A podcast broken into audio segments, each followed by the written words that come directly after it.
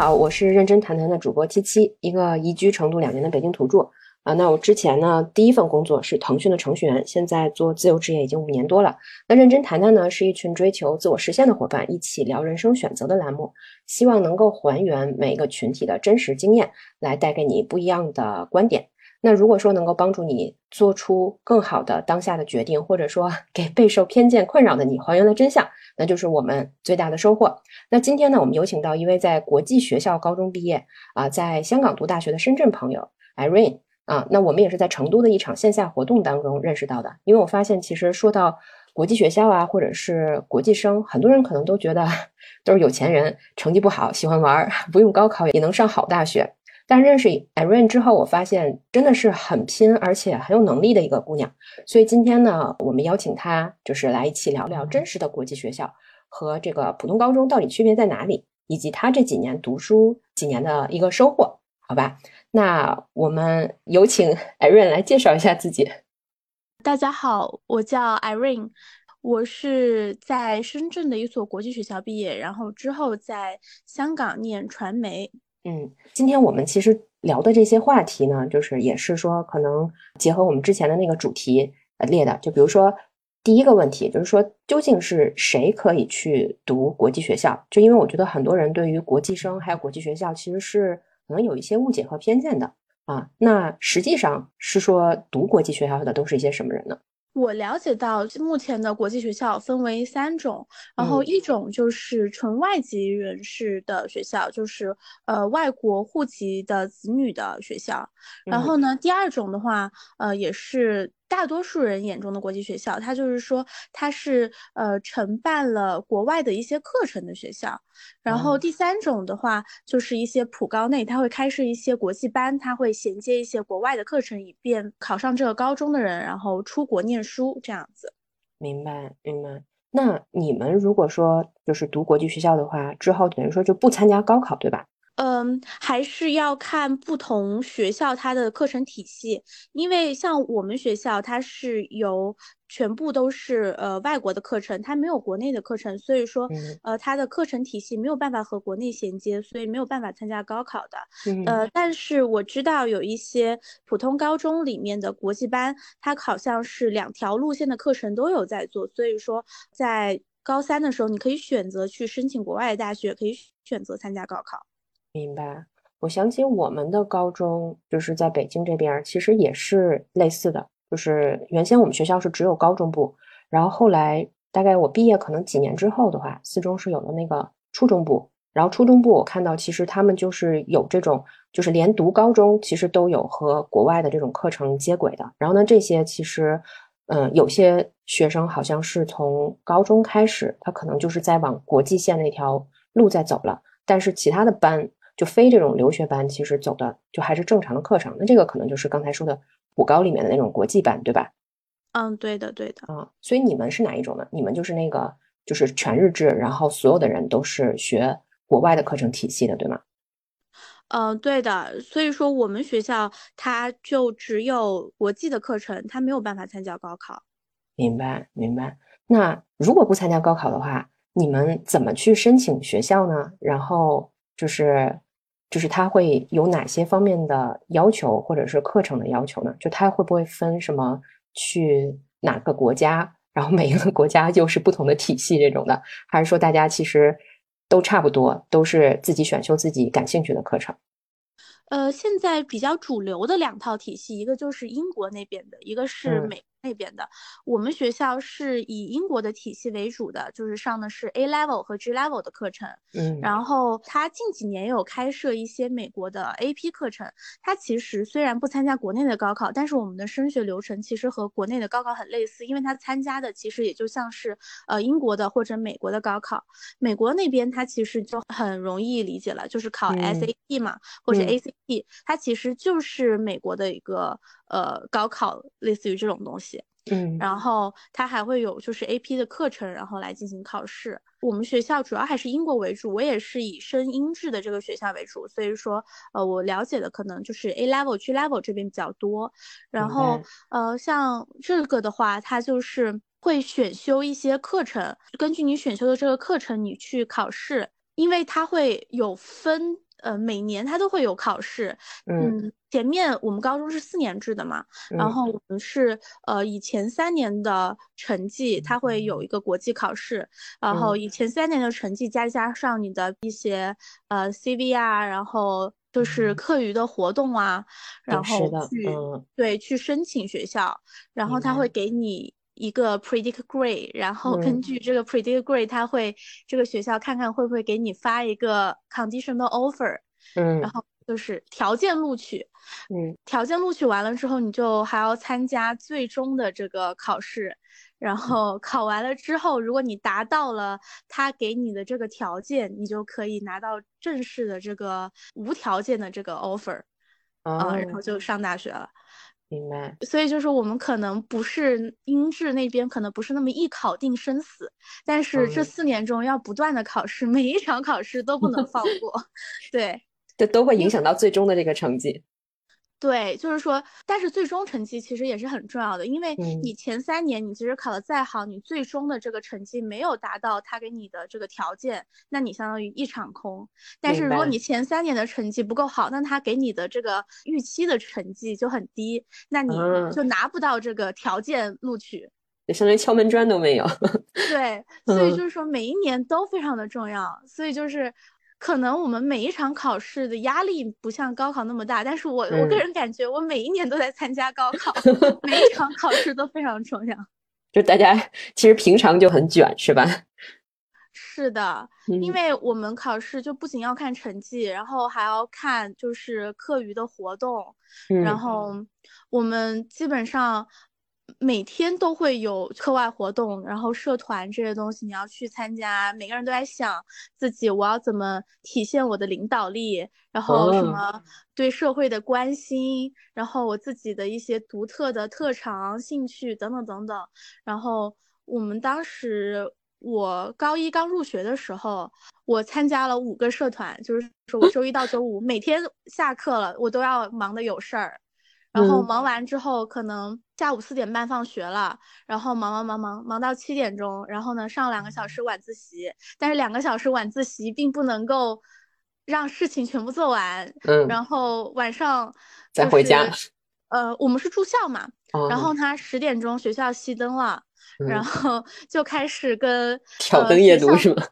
对，学校保安斗智斗勇，嗯，真的是挺卷的，而且我感觉就是属于随时不能松懈的这种。我好歹还觉得有的时候上普高的话，大家可能前两年稍微放松一些，然后就是第三年可以再突击一下。但感觉你们这个好像就是从一开始就要卷的，就要会卷起来。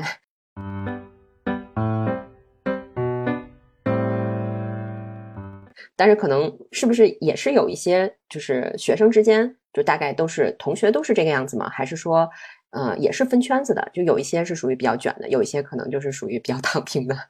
因为我们学校太小了，我们整个年级好像就两百多人。哦，对，然后但是我们宿舍却很大，我们宿舍却十二个人一个宿舍。嗯，然后这就导致就是说大家关系其实挺密切的，然后你处在那个氛围，你真的没有办法做到躺平。然后 有一个卷的就全就卷起来了。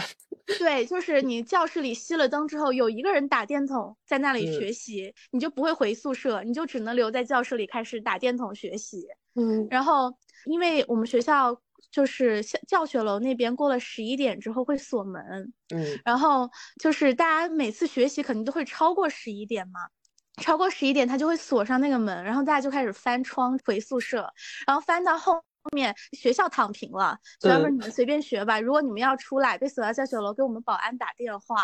嗯，这个自来卷的学生哪个学校不欢迎呢？肯定是，嗯，还是挺有意思的，就是跟想象中的还是。差别很大，而且你们应该都是全英制的，是吧？嗯，对的，就是我觉得其实卷还有个很可怕的点，就是说你以为你学校就是学完了，回到宿舍了，开始休息了，然后就会发现一堆人搬着小板凳坐在地上，开始继续写题，开始继续忙社团，真的很可怕。好吧，那你当时都参加了哪些社团？可以跟大家分享一下。我当时，呃，我有参加。有呃商赛的，然后商业比赛就商业模拟赛，明白。比如说礼仪品鉴的，哦，然后还有学生会，嗯，然后羽毛球，然后什么心理学会，然后商业实践模拟，然后我自己还搞了一个杂志社，我自己还搞了一个性少数的一个群体。哦，原来你高中的时候就在做这个群体方面的，就是一些内容了，是吧？呃，我们应该是深圳最早做的一个高中群体。哇，那为什么会想到这个，就是做这个方向呢？就是当时也是比较年轻嘛，然嗯后就是有一种责任感，对，就是有一种侠义在身上。然后当时嗯身边我有朋友，嗯他是性少数，然嗯后他有经常跟我分享他和他家里啊，或者说在学校啊，或者怎么样遇到的一些事情。然嗯后我和另外的一些在学校内的朋友就聊起到这个事儿，聊着聊着的，就是自己就很生气，然后就共情了。对，然后就激情创创建一个社团这样子。哇，那真的，那参加的你们社团的人多吗？然后就大家也是说是来去为这个群体发声，是吧？看吧，因为嗯。那时候大家都还比较小，很多人他其实是不是很了解，就嗯是。说好奇，嗯。就是想知道这是什么，然后呢就来看一看，然后嗯。来了解了之后，其实大家都还有做很多事情，然后有办很多一些公益活动，然后去。普及相关的性少数或者是说一些呃大众向的性知识的一些教育啊，然后也有去收集就是国内外一些化学啊、生物啊、心理嗯。啊、等等等等社会学方面的知识，然后。不仅是就是做了一些公益这样的事情吧，嗯。然后还有很多人未来他们在申请大学的选择方向就真的往啊这条路线走了。明白，就影响了他对于未来的职业，或者是说可能人生选择，就是因为做这件事情，可能就对他的呃未来的一个方向就产生了一些影响，对吧？对，因为我记得很清楚，当时我社团里就是有一个就同学，他就去纽约，他就去学了性别嗯平等，然哦后还有人专门去研究生物，然后但是他做的也是和性向相关的一些生物学。对明白，明白。哦，那我觉得这个事情还不光就是锻炼了大家的组织和领导力，我觉得确实是还是挺结合就是社会实践的，就是需要，然后以及我觉得挺有社会意义的。那你们像这些商业方面的比赛呀也好，或者是关于心理学的这些知识，是本身就有相关的课程的支持，还是说你自己对这个感兴趣，然后纯凭自学？都有吧，因为我们学校因为是选课，然后嗯我们 A level 的课程里面本来就有心理学和社会学。啊，这有点像大学的选课那种，对吧？嗯，对，因为你这个是要给你未来申请大学做铺垫的。就如果嗯你大学想申请心理相关的，那你高中的课程你肯定也不能说死，就是说呃大嗯概率是要选择一个心理学的。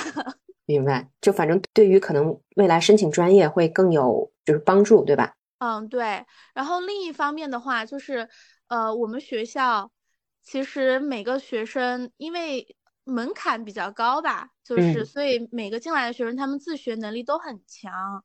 嗯然后呃，我记得当时我们其实呃还小吧，然嗯。后看到这个话题的时候，呃，其实是你会感觉到不知道往哪个方向去使劲儿。嗯。然后，所以说大家每次开研讨会的时候，其实都非常的精彩，因为大家每个都嗯。挑着自己我可能感兴趣的方向去做了很多很多的，就是搜寻啊，国内外的一些论文，然后，所以每次就是大家交流的时候，就会发现哇，这个世界还有这么多我不知道的知识。哇嗯，哇，那真的是在高中阶段就自己去查论文，然后去做这些信息的搜集，然后以及做开这种脑报会，我觉得真的是其实是可能普高是比较少，就是有这样的机会。但是我觉得好像，因为毕竟你是九八年的，对吧？那嗯你是几几年上的高中？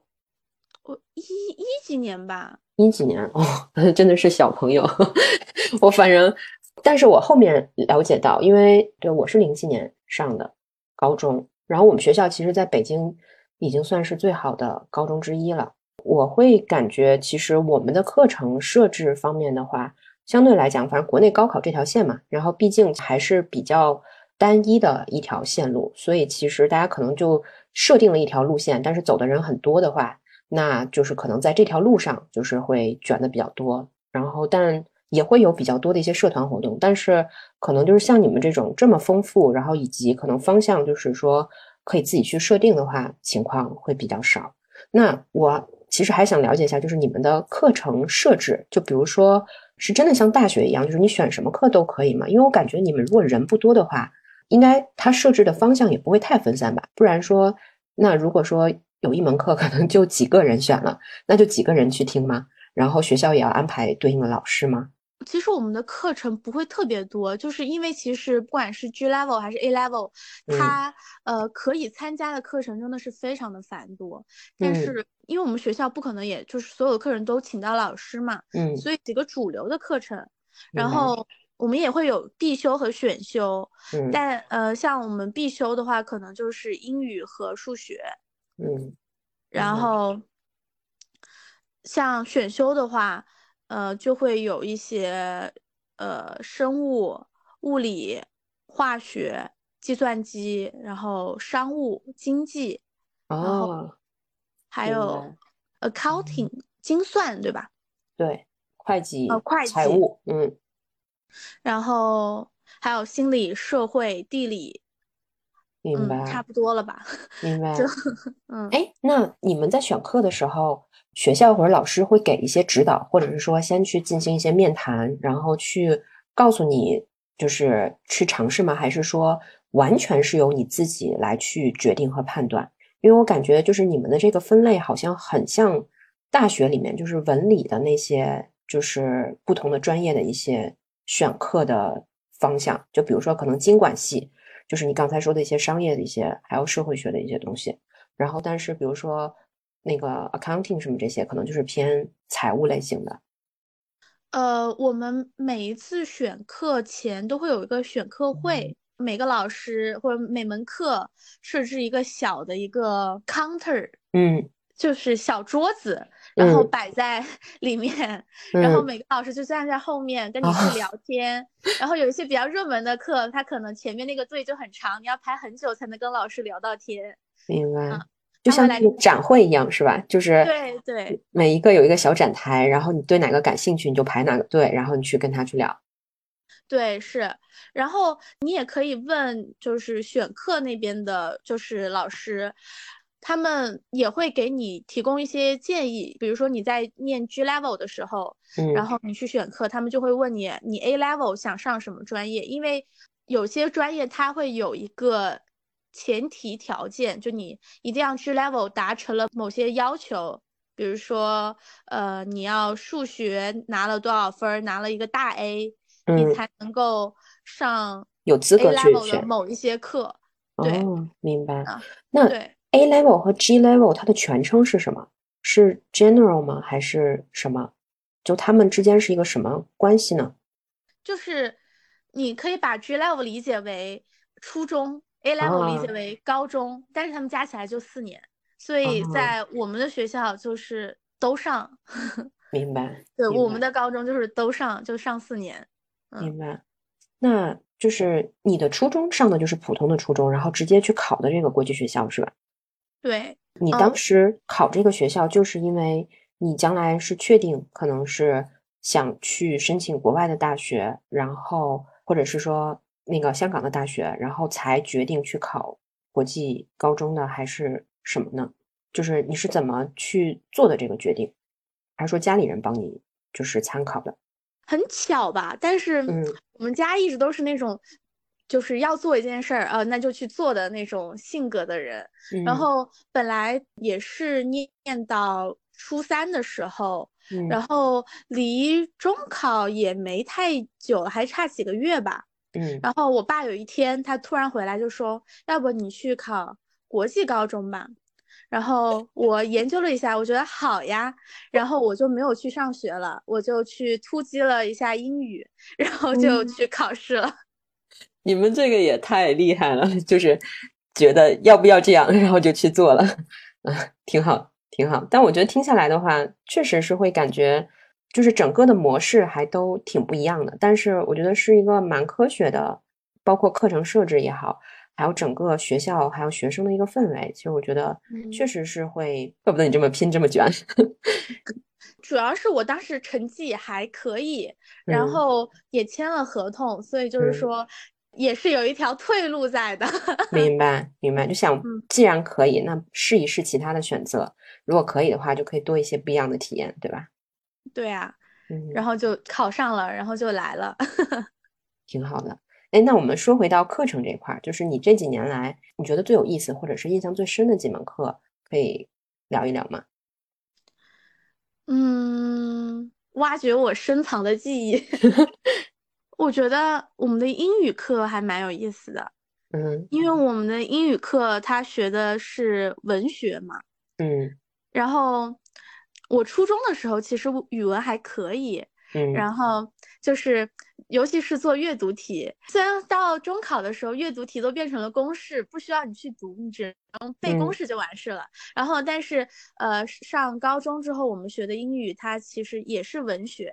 就是也是让你去分析某一个路灯它闪一闪是什么意思的那种，然后这时候就会接触到就是国外很多比较好的文学作品，比如说莎士比亚，然后就是还有什么呃苍蝇王，我不太确定这个翻译，然后呃还有 Jekyll and Hyde，就是一些比较。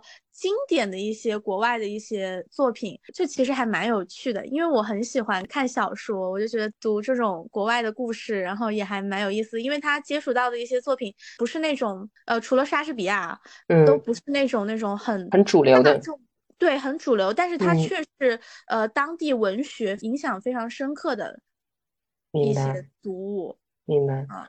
那个《Lord of Fly》我是之前有听说过的，就是讲那个。好像是一群孩子被放到孤岛，其实我觉得还是讲人性啊什么的会居多一些，所以我觉得其实相当于就是在你们的课程里面，就是可能就是会去鉴赏这些国外的一些文学作品，然后就是我觉得其实就是相当于读一些经典嘛，跟着就是老师一起，对吧？对，就是虽然他们不是非常的大众，但是我觉得其实嗯。还蛮有趣的，因为它其实就是那种经典的俚语那种感觉，你就有点像在小时候读那种各种童话寓言啊 那种那种感觉。嗯，明白。因为我知道《苍蝇王》其实还是 有一点小阴暗的，所以我觉得如果说课程里面设置了这样的书的话，我觉得也是一方面，就是说明思想还是挺开明的。然后，不过我觉得这个本来可能国际上面设置的一些课程，可能就是这种。类型，嗯，对，然后，然后还比较有趣的就是说，因为呃，教我们当时文学的是一个澳洲的一个老奶奶，嗯，然后她其实说有澳洲口音嘛，嗯，然后她带我们去学英国的各个地方的口音，因为我们还会听一些影视作品，然后其中有一个考试，你是可以选语音的分析，还是选就是文字的分析，嗯，然后语音的分析，它就会。要求你听一段英语，然后你要判断出它是呃哪个地方的口音，然后呢，它代表在文学中它有什么意思，这种去分析。然后，但是我们肯定听不出来嘛。然后呢，所以我们都通通的选了就文字的那个分析。嗯。但是当时让我们体验了一下，还是蛮有意思的。嗯，就感觉好像是。就类似上那种 电影赏析课，然后就跟听音辨那个什么地位的那种感觉，是吧？对。然后就你想，我觉得你在中国这么多个口音的地方，你要去听，我觉得我生活了二十多年，我勉强可以辨认出来一些些吧。你突然 扔一段英语，你真的是打扰了。是的，那可能就是需要，可能国外的话会有一些学生，因为他们本土嘛，然后可能也是有那种大量的环境因素在那里面，所以我觉得可能就是国际学校的话，可能还是要选一些。就反正还是会有一些选择的方向吧，对我们来说难度就有点高了。那除了这种就是基础的，比如说英语课之外，其他的呢，就是这种选修的课程呢？呃，我还学了计算机，嗯，然后要编程吗？对，要编程。嗯嗯，然后很搞笑的是，因为我们课程它是分为软件和硬件，就是在一门课里面。嗯，然后我硬件超级烂，我软件很好。然后他取平均是吗？还是有占比吧，软件占比比较大一些。嗯嗯，然后我记得每次考试的时候，就硬件我就死活怎么背都背不下来，还好我软件考的比较高，最终拿到的成绩就还可以。好吧，那好像和大学里面也是一样的，就因为我是学软件的，所以就是我大概知道计算机系跟我们的课程会有一些不一样。然后有一些这种，比如说涉及到什么微电子，然后就是那种什么电路板的，我也觉得其实什么画那些线路还是 挺痛苦的。所以对，所以可能它这个还是挺接轨的。但是你学完了以后的话，你最后就选的这些课程里面，你最后决定选传媒是什么原因呢？是更多的是因为课程的选制，还是说你想要去读一个什么样的学校，还是因为你参加的这些社团的活动，就是决定了你想要做的事情的方向呢？嗯，其实都有吧。因为我读的传媒专业比较特别，我读的是它是一个跨专业学科，它结合了数据分析和新闻学两门学科在一起。哦，类似像舆情，就是那种监控，然后还有跟这些什么媒体传播相关的吗？都有涵盖吧，就是，呃，所以说我们课程它很大一部分会涉及到一些软件的编写啊，像爬虫啊，然后。还要去做很多的数据分析，然后那我觉得刚好和你选的课程 完美的 无缝结合，又学了计算机课，然后又搞了自己的杂志社，然后对心理学也感兴趣，然后最后就申请的这个方向也是跟你想要的是比较一致的，是吧？呃，我当时写我的 PS 的时候，我就有在聊到说是。当时还年轻，也不是很懂，就是浅聊了一下。我就说，我当时想的是，我们可以运用到一些计算机的这些手段，可以对人们的行为，或者说传播学的一些理论知识进行建模，然后更好的去分析，然后怎不拉不拉之类的。反正就是你知道 PS 嘛，就是吹牛逼。然后怎么那么像今日头条？哦，我觉得其实感觉还挺像的。今日头条其实。就跟你说的这个感觉还挺像的，呃，反正当时我就是这么写，我就说我想去研究这种方向，嗯，然后我就去念了。我进去的那一年才开了这个课程，然后就啊，那刚刚好，那我就选了这个课。好吧，好吧，嗯，那还是挺有缘分。那，呃，你觉得就是这三年来，如果说。总结一下的话，就是你觉得你最大的收获，或者是你遇到的最大的困难是什么呢？我最大的困难，嗯，其实还蛮多困难的。嗯，来聊一聊，展开说一说。嗯，其实，嗯，因为走这条路，可能过早的会接触到一些，呃，和。传统思想不太一样的信息，就就是因为你每天你出去跑活动，你很早的就去呃办活动，签各种合同，见识人间的丑恶，然后 过早接触社会，对，以及你在学校，你其实你是可以自由的出入外网环境的，你会看到很多不一样的讯息，就导致你的想法可能就没那么传统。嗯，明白。有的时候也会给自己造成一些压力或者是焦虑什么这些，是吧？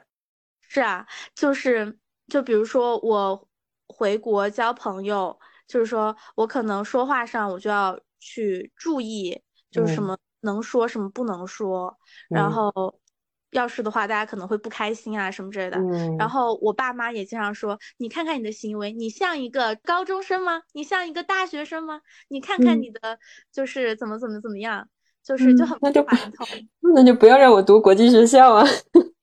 嗯，真的，我我爸就是近几年就疯狂的跟我说，他觉得他在我的教育上做的最失败的一点就是说太早的让我去接触外界的思维。当然我不认同啊，但是他是这么说的，我肯定不认同。明白，就是我觉得其实有的时候没有所谓的真相可言，我觉得在不同的立场上面，可能大家的理解都不一样。但是我觉得就是能够说去承受复杂的观点或者是不一样的想法，同时能够包容彼此，我觉得其实是一个人的思维就更高阶的一个体现。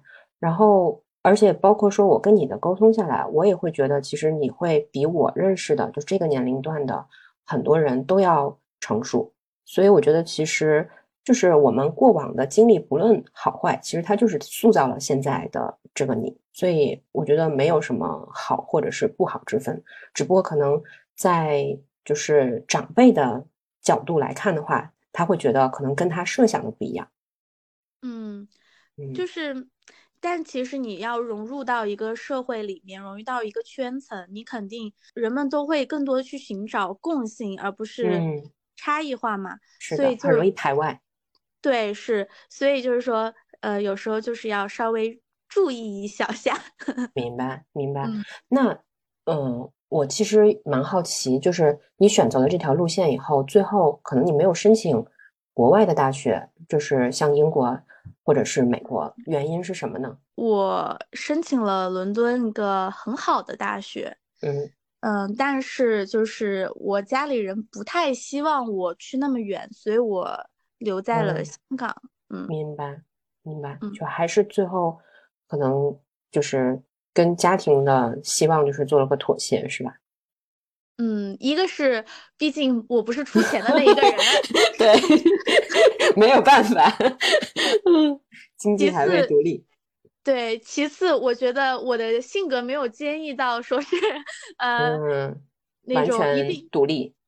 对，一定要半工半读，嗯，是吧？我还是想要我家里来出这个学费，我比较软 弱，是吧？那我就只能选择低头。嗯，也是很现实的一个选择，但是嗯，很真诚，嗯。那像读国际学校的话，费用怎么样呢？它的学费是很高吗？还是说，就是就其实还好？我觉得它的费用肯定非常的高，嗯，但是你只要足够优秀，不是没有办法解决这个问题，因为我们学校会有奖学金，嗯，它肯定不是我们学校自己出的，这就是，但是它会和一些大厂，呃，有一些项目合作。就是只要你中考考多少多少分儿，你就能拿奖学金。哦，明白，就有点人才输送的那种感觉。对对对，当然我也不知道这是真假，因为我们就是保密机制都很好，然后就像狼人杀一样，谁都 不知道那个拿奖学金的人到底是谁。天黑请闭眼。对，恭喜你被十万奖学金砸中。那如果说没有奖学金的费用大概是多少呢？我入学那一年，一年十三万。嗯，我说就是呃，就是说每年都是十三万，一共四年都是这个水平，是吧？对，然后呢，但是我们学校很狗的一点就是说，嗯，只要今年的毕业生中有一个申请到了牛津或者剑桥，下一年学费涨一万，是吗？好吧，就是 太卷起来了，就是那么多。哦，明白。对。就是越优秀，然后你们其他人的学费就越高。嗯，反正我当年入学的时候是这样子，我已经不敢想象现在涨到多少了。而且据说今年非常难考。后面我入学，我上学的时候，后面我有自己去帮忙监考嘛。嗯，我浅看了一下那个试卷，我就觉得如果我在年轻个几岁，我可能考不进我的高中。就有的时候我们也会有同感，就会感觉现在小孩子真的是越来越卷了。我前几天是跟同事一起参加培训的时候，坐他的车，然后听他就说起他们家女儿是上在成都这边上初中，然后好像是也是一个外国语学校吧，他们是走高考这条路线，但是他们基本上在初中的三年，学校是会要求他们把高三的课全部学完的。然后说那上高中了以后干嘛？他说复习啊，就就已经卷到了这个程度。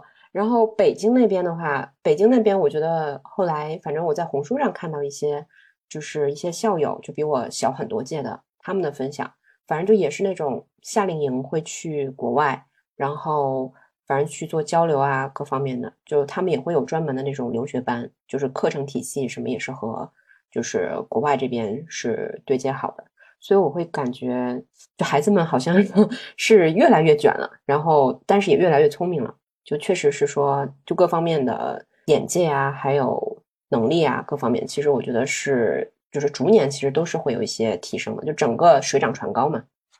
确实是的，就我感觉我小时候，你考个就满分一百分，考个九十分以上，九十五分以上就已经很高了。然后到我妹妹这一届，呃，一定要拿满分才是高分。对，就越来越卷，标准越来越高。满分就是我妹有一次特别难过，她说她考了九十八分。我说你考九十八分有什么难过？她说她是全班倒数第一。哦，那没事了。什么年纪啊？九十八分倒数第一？我不太记得了，反正我妹比我小八岁嘛，就是印象很清楚，记得这件事情。好吧，好吧，那可能确实就是孩子们的压力也大，然后反正不过这些年。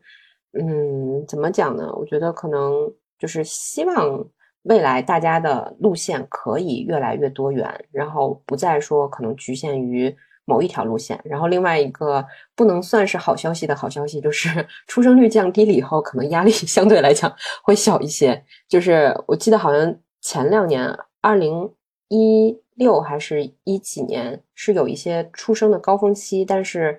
这几年是越来越不如从前了，所以我现在也听到过一些宝妈会跟我说，就是可能她的大宝，然后上学上幼儿园的时候还要托人请关系，但是 到了小宝的时候就发现好像没有那么 紧张，那么有压力了。所以，哎，这个也不知道是好事还是坏事啊。哎，但是我觉得只要你想当人群中的那百分之一，你不管是什么年代，都会很卷。是的，是的，都会有卷中卷。对你只要不想躺平，你就得被迫卷。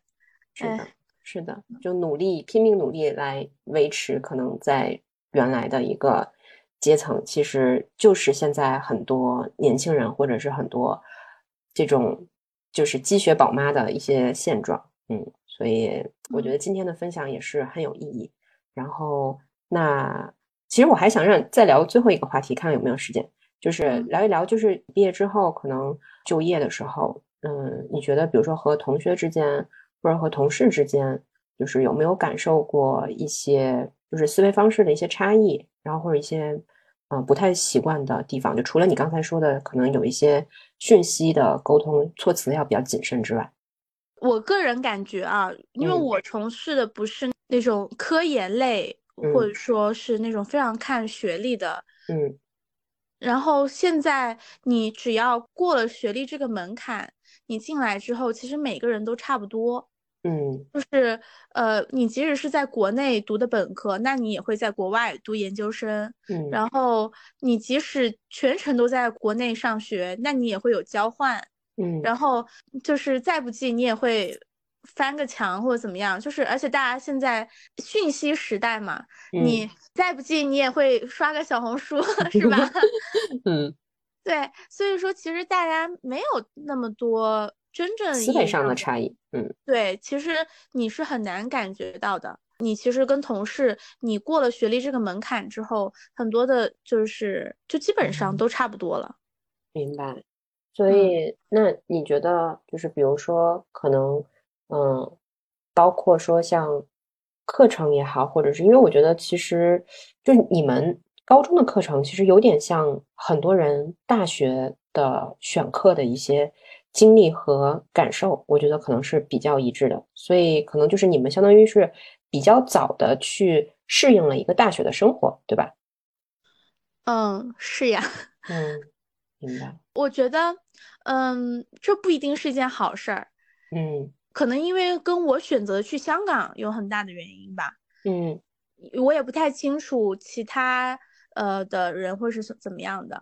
然后对于我来说，我可能觉得大学里他做的一些事情，不管是课程的内容也好，还是你呃课余玩的那些东西，嗯，就是社团啊什么之类的，就是和我呃高中做的，他没有一个很明显的晋级，他可能就是就是一些我已经体验完了的东西，我就会觉得对少了一些惊喜。对我是不仅是少了一些惊喜吧，就是会让我提不起劲儿，明白。然后就会让我那就算了，那就 不搞了，我就开始摆了。已经感受过了，那就搞点别的。那你在大学反而没有参加那么多的社团活动嘛？应该也不会吧？我感觉你是挺闲不住的。哦，我是太闲不住了。我我大学有自己就是浅浅的创了一个业。嗯。然后，因为就是一九年的一些原因，然后就浅浅的创业失败了。嗯，所以相当于其实就是在可能比较短的时间期限内，我觉得是体验了和别人或者是比别人更多的一些经验吧。这里面肯定有好的，也会有一些不好的。但是我觉得，嗯，反正我和你接触下来的话，我觉得你其实。还是很阳光，而且很有能量的，所以我希望，不管是好的经历还是坏的经历，我觉得经历过就是成长，而且它塑造了现在的你。然后我也很感谢今天和我们的这场分享活动。那最后，艾瑞还有什么想跟大家这个栏目的听众想说的话吗？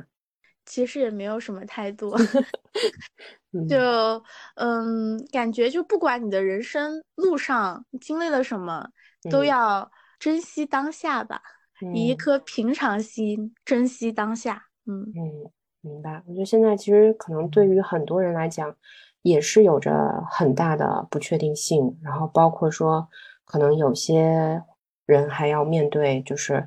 可能一些不得已的一些告别吧，所以我觉得在当下就是能够去嗯珍惜自己有的，然后去关注自己能做的事情，然后以及去尽量去放下那些自己控制不住的事情。有一句那个什么。箴言好像是那样说的，就是上帝，请赐予我智慧，让我去分辨什么是我可以改变的，什么是我不能改变的，然后以及就是能够让我去分辨这两者的一个智慧。所以也把最后这句话可能送给就是所有的听众吧，然后希望大家能够珍惜当下，然后过好自己的每一天，然后对未来还是要有所期待。嗯，那感谢 Irene 今天给我们的。这个分享，那我们就先到这里啦，跟大家说拜拜吧，拜拜，拜拜。